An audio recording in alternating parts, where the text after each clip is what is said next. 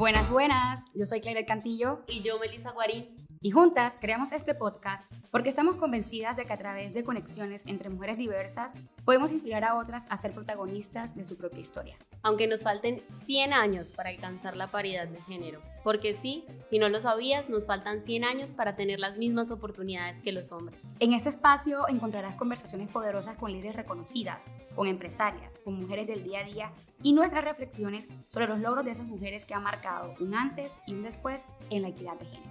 Todo esto porque queremos visibilizar su valentía y sus hazañas, para que otras mujeres lo tomen como referencia y se atrevan a generar cambios en el espacio en donde se encuentran. Convirtiéndose así en proezas que jamás nos imaginamos posibles. Hola a todas y a todos, por supuesto, que nos escuchan. Bienvenidos una vez más a esta nueva serie de Proeza Podcast. Estamos súper contentas de arrancar este nuevo tema. Vamos a hablar de las mujeres STEM. Bueno, y les vamos a contar un poquito primero por qué escogimos esta serie en este concepto.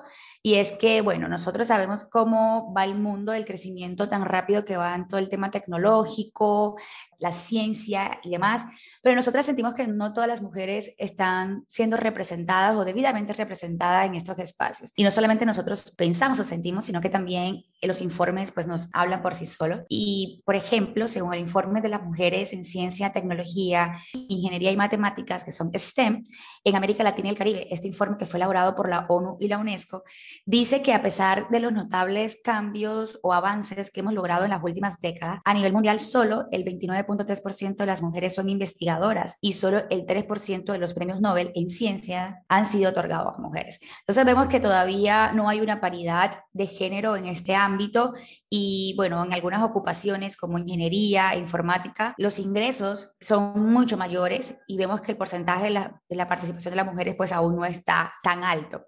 Entonces, nada, contar con mujeres STEM nos trae muchos beneficios para el desarrollo profesional y también para el desarrollo y la autonomía económica. Una persona que trabaja en STEM, por ejemplo, gana dos tercios más que aquellas personas que son empleadas en otros campos. ¿sí? De la misma manera, la participación que apoyaría el crecimiento de las economías regionales aseguraría que los servicios y productos no estén distorsionados para crear la perspectiva del 50% de la población.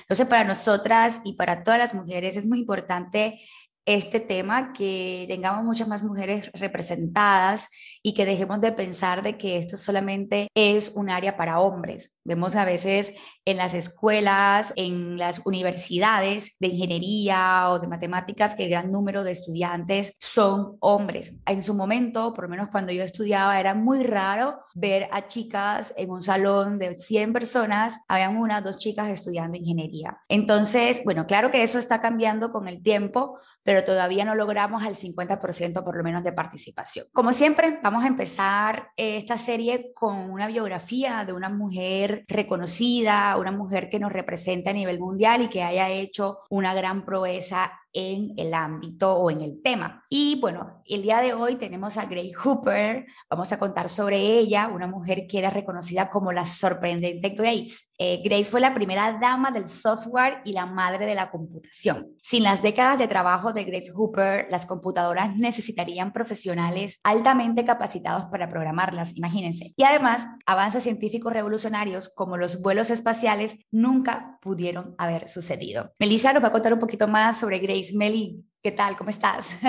¿Cómo están a todas? Muchas gracias por estar acá y pues súper feliz de hablar de esta maravillosa mujer, Clyde. Grace nació en la ciudad de Nueva York, en Estados Unidos. Su padre era dueño de una compañía de seguros y él quería que su hija siguiera como su camino y además tuviera las mismas oportunidades que sus dos hijos que eran varones. Vemos nuevamente como el apoyo de la familia súper clave, ¿no? Grace no detuvo su educación hasta completar los títulos de matemática y física y un doctorado de matemáticas. Cuando Estados Unidos se unió a la Segunda Guerra Mundial en 1941, Grace quiso aportar su grano de esfuerzo a la guerra, ya que su bisabuelo había sido contra militante en la Segunda Guerra Mundial, pero no podía unirse a la Marina por su edad. Entonces ella decide como representar a su familia y a su abuelo y en cambio ella fue aceptada en la Reserva Naval de Estados Unidos. Vemos que el hecho de que Grace tenga una familia que las apoya, que vea que tiene las mismas oportunidades que sus hijos varones y que además le permite ir al ejército representar a su familia, hace pues como un plus muy grande en la vida de Grace cuando está iniciando pues en su carrera en la matemática, la física y la computación.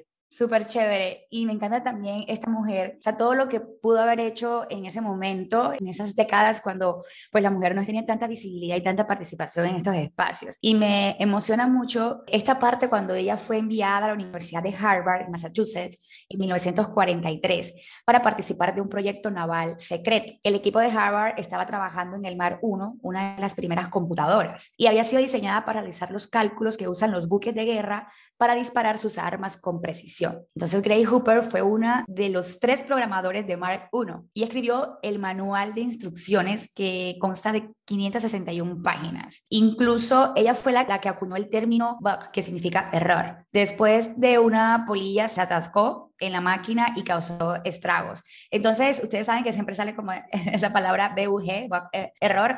Bueno, para que recuerden que esa palabra eh, o ese término conocemos y lo, y lo escuchamos y lo escribimos gracias a Grace Hooper. Además, ella un par de años después, en 1949, comenzó a trabajar en Univac 1, que fue la primera computadora electrónica comercial. También desarrolló el primer compilador, el componente que traducía los números y símbolos que se introducían en una computadora en ceros, que le indicaban a la máquina qué hacer. Entonces, eh, miren que es un nombre de una, de una mujer que no es tan popular. Si buscamos en internet a veces nos salen otras cuantas, pero miren todo lo que ella pudo haber hecho en los años cuarenta y pico.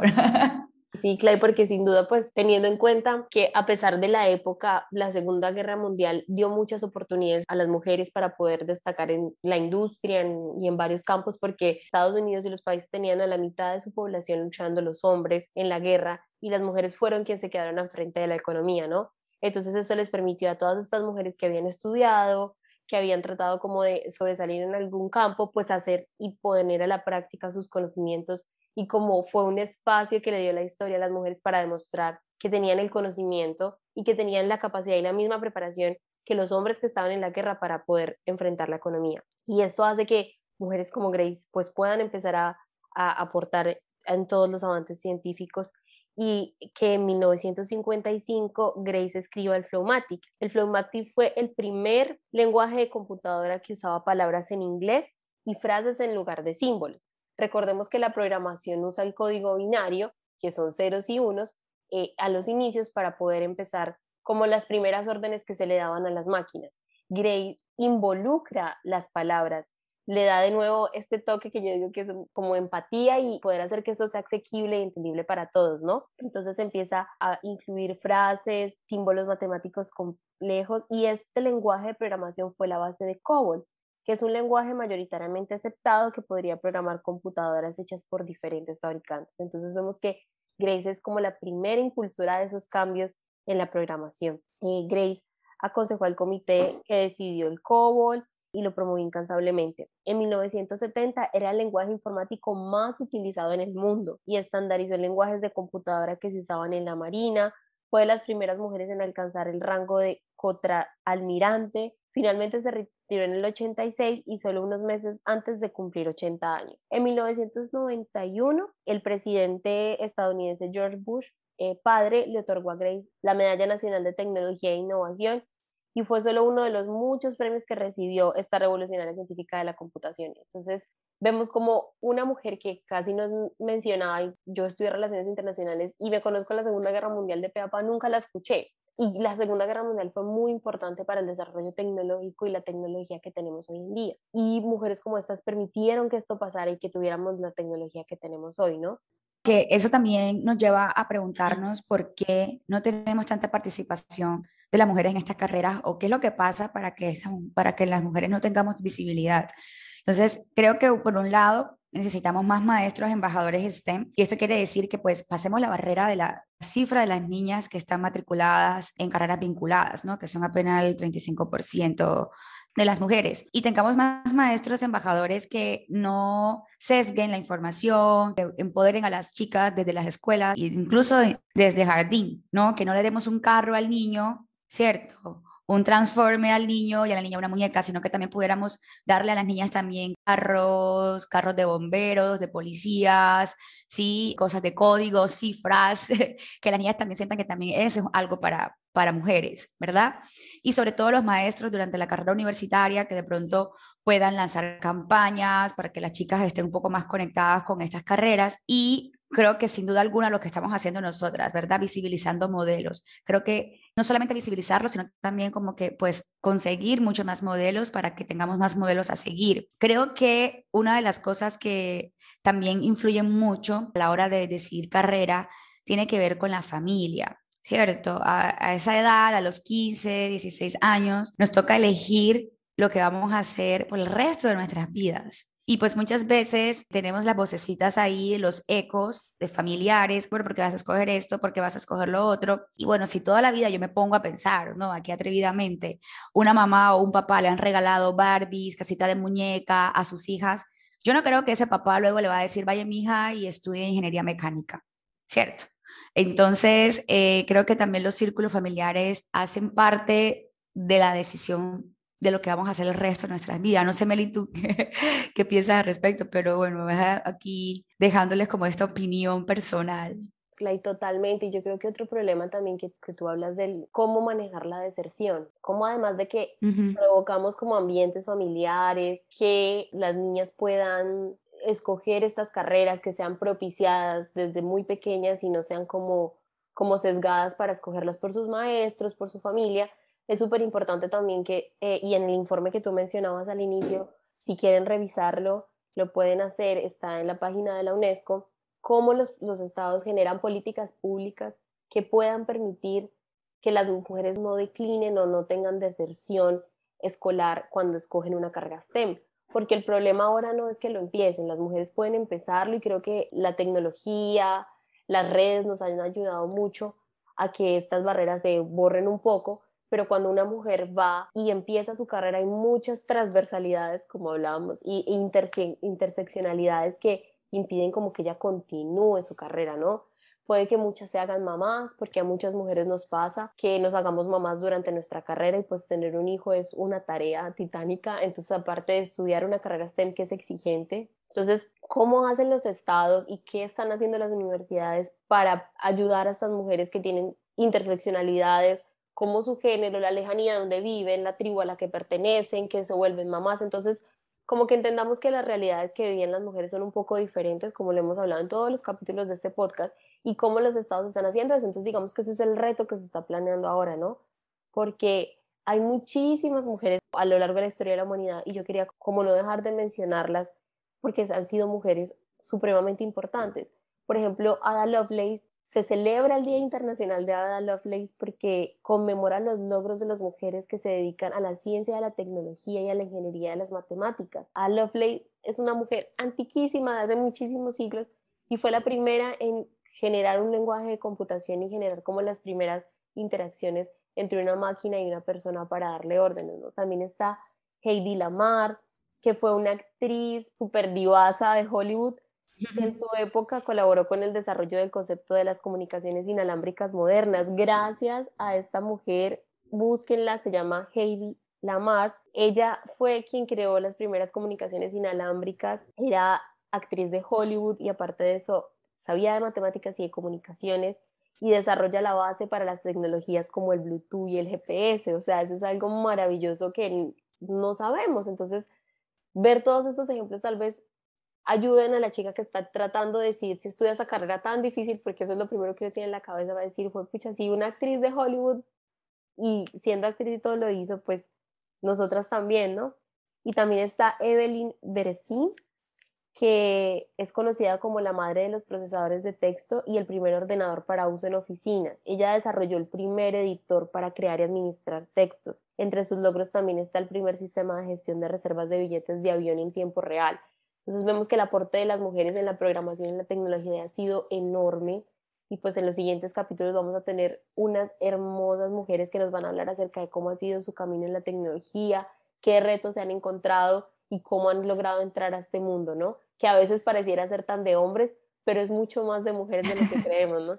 Y sobre todo cuando vemos esos, digamos que estos cambios, estos avances o esas transformaciones que han logrado las mujeres. Afortunadamente tenemos ya muchos espacios eh, donde se están creando, digamos, este interés para las niñas y bueno, visibilizando mucho más los role models o los modelos a seguir. Miren que, por ejemplo, durante la pandemia en Sri Lanka, pues hay unas niñas que salieron en noticias porque se enamoraron de la codificación gracias a unos talleres que se hicieron a través de la, de la Fundación Chilpasayura en un programa que se llama Next Gen Girls in, in Technology. Y básicamente lo que hicieron fue que desarrollaron unos talleres durante la pandemia COVID-19 con el objetivo de, pues, de poner en marcha el aprendizaje y la formación en línea. Bueno, las, las, clases ahí básicamente lo que buscan es empoderar a las niñas y a las mujeres gracias al desarrollo de sus competencias digitales. ¿Sí? Un poco como viendo hacia dónde va el mundo y hacia dónde va la transformación. Eh, por otro lado, la UNESCO también se asoció con Microsoft y organizaron el hackathon del Virtual Inteligencia Artificial. Y bueno, básicamente lo que hicieron fue alfabetizar a toda la gente del planeta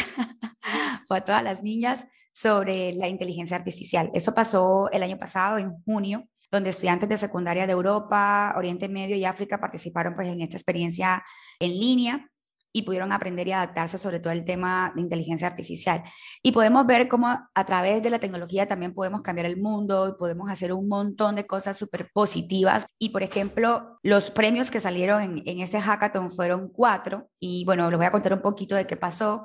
Eh, el equipo de Egipto, un equipo que se llamó Autonomous, propusieron un proyecto que permitía a los gobiernos y a las organizaciones eh, de protección de vida silvestre rastrear a las poblaciones de elefante utilizando una combinación de sensores acústicos, grabadoras bioacústicas, cámaras trampa e imágenes aéreas. Otro equipo de Egipto, eh, que este equipo lo, se llamó Regresión, eh, ellos expusieron una solución para proteger a las personas ancianas que vivían solas o que viven solas durante situaciones de emergencia, en las que no pueden pedir ayuda y esto lo hicieron a través de aprendizaje y clasificación supervisada por la inteligencia artificial. El equipo Gauss de Rumania trabajó sobre la preservación de las subespecies de tigre mediante seguimiento a tigres a través de las redes sociales y el uso de una clasificación para las imágenes más finas. Y por último, el equipo ganador eh, de, de, la Federación Rusa, ellos propusieron mitigar los efectos de la pandemia del COVID mediante el desarrollo de una inteligencia artificial que pudiera predecir el grado de congestión en diversas áreas y así permitir a los usuarios conocer los lugares de mayor riesgo que pudieran, para que se pudiera evitar.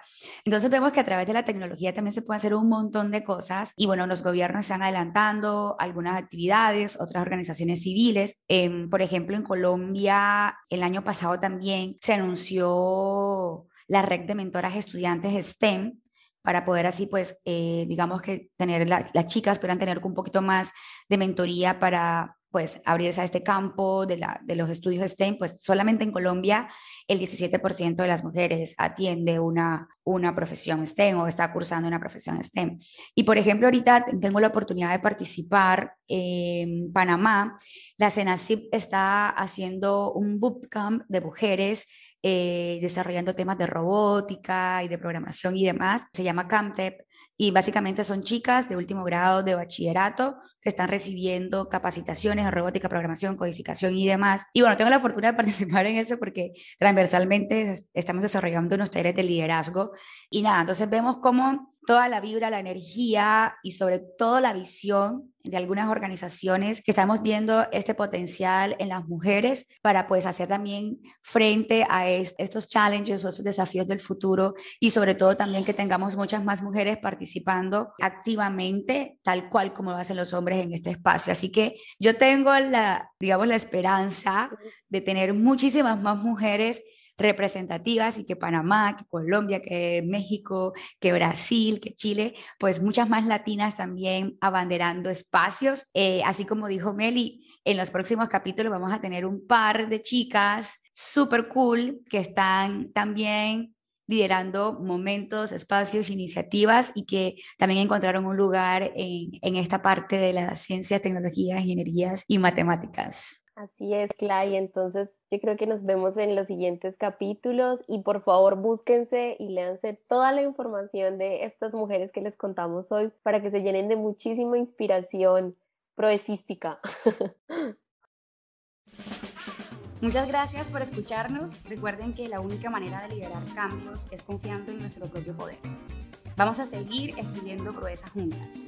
Pueden escuchar nuestros episodios en aplicaciones como Spotify, Apple Podcasts, Google y YouTube. Y recuerden seguirnos en Instagram como arroba Proeza Podcast. Contar nuestra historia para inspirar a otras mujeres es la mayor proeza que podemos realizar juntas.